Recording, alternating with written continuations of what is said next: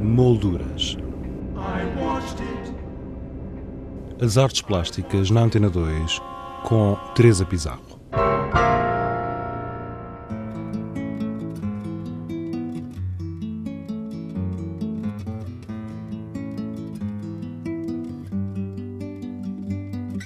a Sociedade Nacional de Belas Artes apresenta uma grande exposição com obras do artista José Aurélio, uma mostra que visa assinalar o percurso artístico de 55 anos de carreira. Hoje, e tal como anunciado no programa anterior, iremos transmitir a segunda parte da conversa que tivemos com o escultor.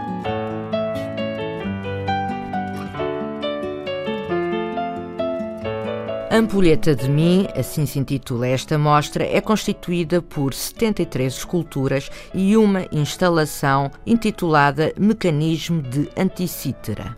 Eu, paralelamente às minhas atividades, eh, que são muitas e variadas, eh, interessa-me, sempre me interessei muito pela, pela capacidade inventiva do homem e, e pela sua permanente busca de, de, de, soluções para os problemas que tem que resolver. E, portanto, eh, tenho uma, uma grande afeição a tudo o que são ferramentas, a tudo o que são maquinetas que foram inventadas ao longo dos séculos passados.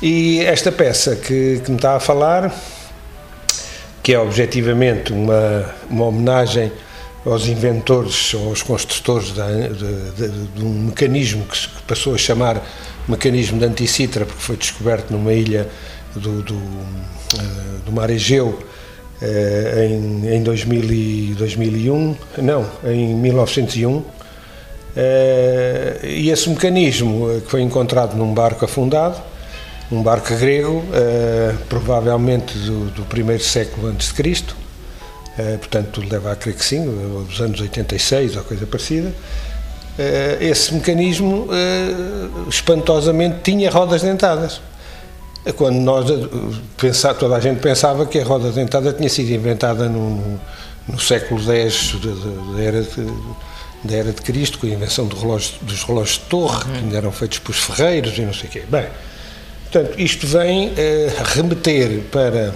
eh, dois mil e tal anos, eh, anteri anterior àquilo que, que, que, se suspeitava que, que tinha surgido a roda dentada como um dos elementos muito importantes na, na construção dos relógios e da, de tudo o resto, mas eh, a roda dentada foi fundamentalmente inventada ou descoberta para medir uh, coisas relacionadas com o tempo, porque garantia uma, uma certa. Uh, compasso. Pois, um certo compasso. Um certo, um certo compasso e uma certa regularidade, uma permanência de regularidade que até aí não, não havia, quer dizer, eh, fizeram-se várias experiências também eh, nesse sentido e, portanto, eh, eu como pessoa muito interessada neste tipo de, de manifestações humanas, quando tive acesso a esta informação, fiquei completamente, é como se costuma dizer, apanhadinho, não é? Quer dizer, mas como é que é possível? Quer dizer, tantos anos sem ninguém ter descoberto nada e tal. Uh, e como é que aparece um, um, um aparelho com, com, esta, com, com, estes anos todos que estava completamente calcinado e, e, que deu origem, de facto, o achado é tão importante que a Unesco criou uma criou um grupo de cientistas uh, só para estudarem aquele assunto, não é? Quer dizer, e portanto, esses cientistas fizeram os exames todos possíveis e imaginários, uh, loca conseguiram localizar aqueles restos no tempo e saber qual era o ano em que aquilo tinha sido feito e uh, conseguiram uh, fazer taques e exames fabulosos com radiografias e, e, conseguiram encontrar uma quantidade de rodas dentadas que ainda estavam dentro do corpo do aparelho. O que é de facto fabuloso. E depois levaram a coisa mais a peito e fizeram uma réplica do que é que aquilo teria sido e o que é que seria, não é? Porque ninguém sabia ao princípio o que aquilo seria. Quer dizer, hoje chega-se à conclusão que é o primeiro computador uh, analógico que se conhece, porque de facto ele eh, com as suas rodas dentadas e com, com, com, com as suas eh, eh, as suas graduações, ele tinha vários mostradores graduados e com, com grande precisão também, ele conseguia prever todos os fenómenos astronómicos da época, com previsões e com datas dos que já tinham passado. O que de facto é uma, é uma conquista brutal para a época, não é? E o que mais me, a mim mais me, mais me entristece é que eu já estive no museu onde aquilo está, e estava quando eu lá estive e não o vi. Quer dizer, eu tenho uma pena, se calhar tinha, ou passei por ele como cão por minha vindimada, porque nessa altura não estaria virado para isso, estava virado para outras coisas maravilhosas que eles têm naquele museu, que é um museu fabuloso, em Atenas. E, portanto, mas tenho muita pena. Não, não... Ainda volta lá. Ah, talvez, e por que não? E daí, o que é que o José Aurélio fez? O que é que eu fiz? fiz, de facto, veio-me essa ideia de que eh, eu sei que sou um sonhador e que estou sempre convencido que certas coisas que eu penso que são importantes, mas se calhar não são. E eu pensei que seria importante, através da, da, daquilo que eu faço, é? uh, arranjar uma maneira de dar a conhecer aos outros um, uma descoberta tão importante. Uh, sem ter a pretensão de, de, de, querer ser pedagógico, não sei o quê, achei que eu devia desvendar aquele mistério. E, portanto, uh, por um lado, queria prestar a minha homenagem aos fazedores daquele objeto, uh, e por outro lado, que eu não sei quem foram, mas seja, sejam quem, seja quem tenha sido, não é? e por outro lado, dar a conhecer uma coisa que para mim é, é, é extremamente importante, não é? A maior parte das pessoas possivelmente não darão a mesma importância, o que é natural, eh, mas nós sabemos que a humanidade. Se calhar a partir daqui passarão a dar? Se calhar haverá, haverá pessoas que vão dar, não é? Não haverão todas. Olha, você, ainda bem, ainda bem que dá. Não, mas é, eu sinceramente não, isto levou-me, levou de facto a tomar esta atitude e a, e a, incluir aquela peça que já foi feita este ano também, não é? Uh, precisamente num, num num, e é uma peça muito bonita. É, não é? Quer dizer, e, e, tem essa valência que eu acho que é extraordinária.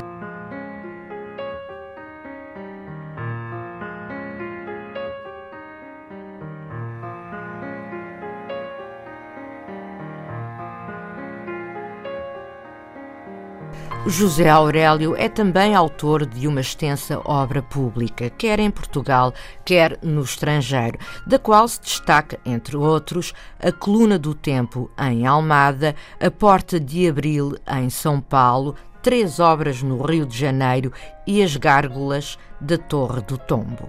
Eu, em relação às gárgulas e, e, e voltando dizer, à pedra, voltando à pedra, eh, eu costumo dizer eh, com alguma, com alguma graça ou pretendendo ter alguma graça, que muitas vezes não, não consigo, mas eu acho que aquilo foi, de facto, uh, uh, o meu canto do cisne na pedra, porque nunca mais, depois daquela, daquela obra, nunca mais senti vontade de fazer nada em pedra, porque aquilo foi uma, de uma violência tão grande, tão grande, tão grande, tão grande, que não, não se imagina, não é imaginável, não é? Aquilo exigiu tanto de mim a todos os níveis, durante dois anos não fiz mais nada, quer dizer, e foi, foi de facto ali um esforço permanente, as pedras foram talhadas diretamente. Foi, foi é indescritível o, que aquilo representou de, de trabalho. Eh, e, portanto, eh, ou por isso ou por outra coisa, o que é facto é que eu, depois de ter feito aquela peça, aquelas peças, nunca mais peguei na pedra e, não, não deixou de me apetecer trabalhar em pedra, percebe?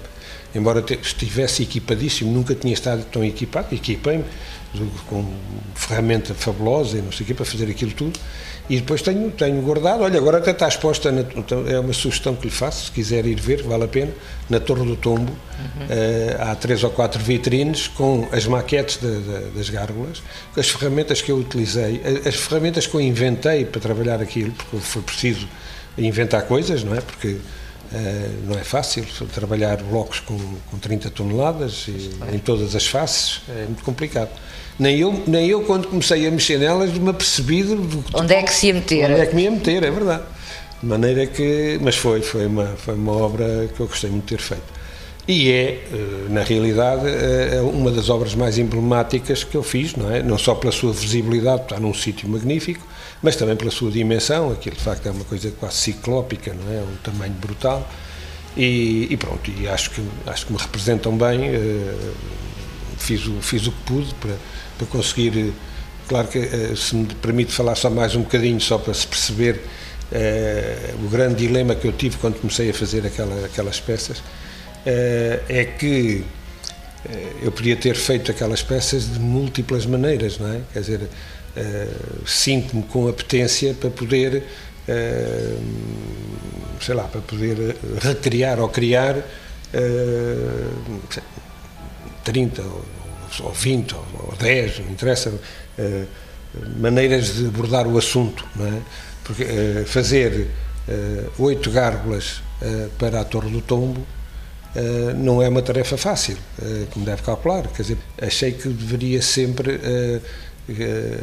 trabalhar aquelas, aquelas peças eh, de uma forma integrada na própria arquitetura, porque a arquitetura é muito, é muito geométrica, é muito densa, e é uma peça que eu, que eu, considero bastante, na arquitetura contemporânea de Lisboa, é uma boa peça, e portanto as peças tinham que à partida se integrarem no edifício. Portanto, eh, era a primeira coisa que eu sabia que tinha que, que era muito importante fazer. Depois a outra coisa a seguir era, eh, de uma forma um, o mais perceptível possível, eh, ela ser uma imagem da Torre do Tombo. Eu não podia, na minha opinião, na minha perspectiva, correndo o risco de tornar, de fazer para ali umas peças ilegíveis e que não tivessem nada a ver com a Torre do Tombo ou com aquilo que a Torre do Tombo tem lá dentro, não é? Porque isso também, isso era importante. Claro. Era perceber que... Fazer torre, uma relação. Tem que haver uma relação, claro. quer dizer, a, a Torre do Tombo tem, eh, efetivamente, eh, dentro dela toda a história do país, desde, desde o Afonso Henriques até aos nossos dias. Quer dizer, e, e é preciso não nos esquecermos que, que, que, as gárgulas funcionam. Elas estão lá e funcionam. Porque elas têm uma descarga de água, como, como se fossem uma gárgula normal, só que só funciona em situações de emergência. Porque nós sabemos que de 50 em 50 anos há um dilúvio em Lisboa. Isso está provado, não é? Que os cientistas sabem isso. Uhum. E, portanto, no dia em que houver esse dilúvio em Lisboa, uh, não há uma inundação na Torre do Tombo porque os níveis dos esgotos pluviais sobem no, no, telhado, que é um telhado imenso, que não faz ideia o que aquilo é, parece um, um, campo de aviação, não é? Aquilo sobe e vai sair pela boca das gárgulas. Então, então portanto... Quatro, não é um elemento decorativo não apenas. Não é um elemento decorativo apenas. Portanto, no fundo tem a função que sempre tiveram as gárgulas. E, portanto, aí a, a necessidade que eu tive de, eh, de inventar histórias, não é? Eh, que de algum modo explicassem às pessoas que olhavam para ali que aquilo era, eram as gárgulas da Torre do Tom, não é? Está contente com esta exposição? Estou, estou. Quer dizer, se lhe disser com toda a franqueza que não era esta exposição que eu gostaria de ter feito, é verdade. Mas então de... qual é que gostaria? Eh, não sei, também não sei. Uh, gostava de ter feito outra, mas eu não me pergunto qual é. Se calhar sou eu próprio, aliás, não sei, há um texto meu que está em qualquer lado, tem, uma, tem um, um parênteses em que eu digo as minhas capacidades, mas é antes pus entre parênteses as minhas incapacidades, não é? Porque a gente sonha muito, mas é preciso ser capaz de concretizar os sonhos. Portanto, há sonhos que eu tenho a noção exata de que nunca conseguirei realizar. E em relação à escultura, a mesma coisa. Eu até costumo dizer que as melhores esculturas que eu, se é que fiz alguma coisa bem feita, enquanto cá tenho andado, mas as melhores de todas ninguém viu, porque só estão aqui dentro. Foram pensadas, porque a escultura é muito bonito, é uma coisa bestial, mas tem esse inconveniente, é que pesa muito e tem muitos problemas e tem que, e, e, meios muito pesados para se deslocar e tal, maneira que eu divirto-me a fazer esculturas que não pesam nada, quer dizer, só as imagino na minha cabeça, não é? porque no dia em que eu começo a pensar em fazer, começam os, os problemas, não é? E, portanto, há aqui de facto uma situação que é, que é, que é interessante e que é bom. Dentro gente... dessa incapacidade. Exatamente. Gostou de estar Acho que sim, acho, acho que é uma boa exposição, acho que não acho que sim acho que é bonita. É representativa. É bom é representativa de mim acho que sim. Eh, tem tem o condão que foi, é uma coisa também que a mim sempre me fez um bocado de confusão. Fui eu que ao longo de toda a minha vida tenho a sensação e a certeza absoluta que tive nas minhas mãos soluções fantásticas para criar uma eh, uma imagem de mim próprio não é? Quer dizer quase todos os escultores têm uma imagem de si não é? Uh, a gente olha para um potileiro e sabe que é um potileiro, olha para um Martins Correia, sabe que é um Martins Correia, olha para o, para o Jorge Vieira, sabe que é um Jorge Vieira e tal.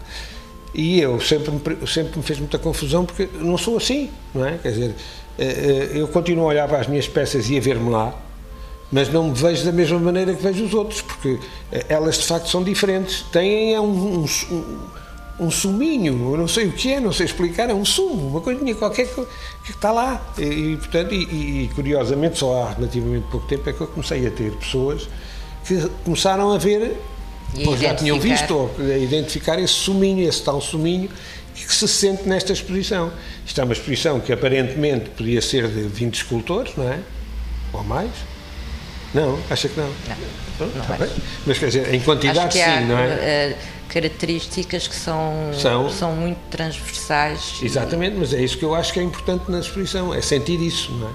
Eu quando disse que era, podia ser 20 escultores, é 20, em quantidade, em quantidade, mas de facto, elas sendo todas tão diferentes umas das outras, não é? Porque eh, são, é, são abissalmente diferentes, elas mantêm um, qualquer coisa. Tem um fio condutor. Hã? É um fio condutor. É um não é de prumo, condutor. mas é condutor. Exatamente. Muito obrigada, José.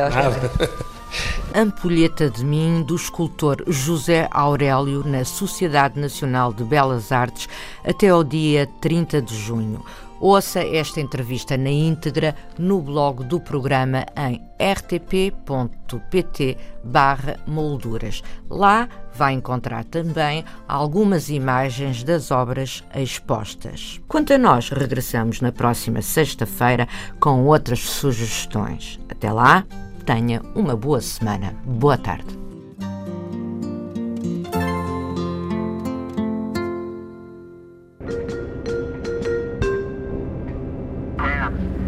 Molduras. As artes plásticas na Antena 2 com Teresa Pizarro.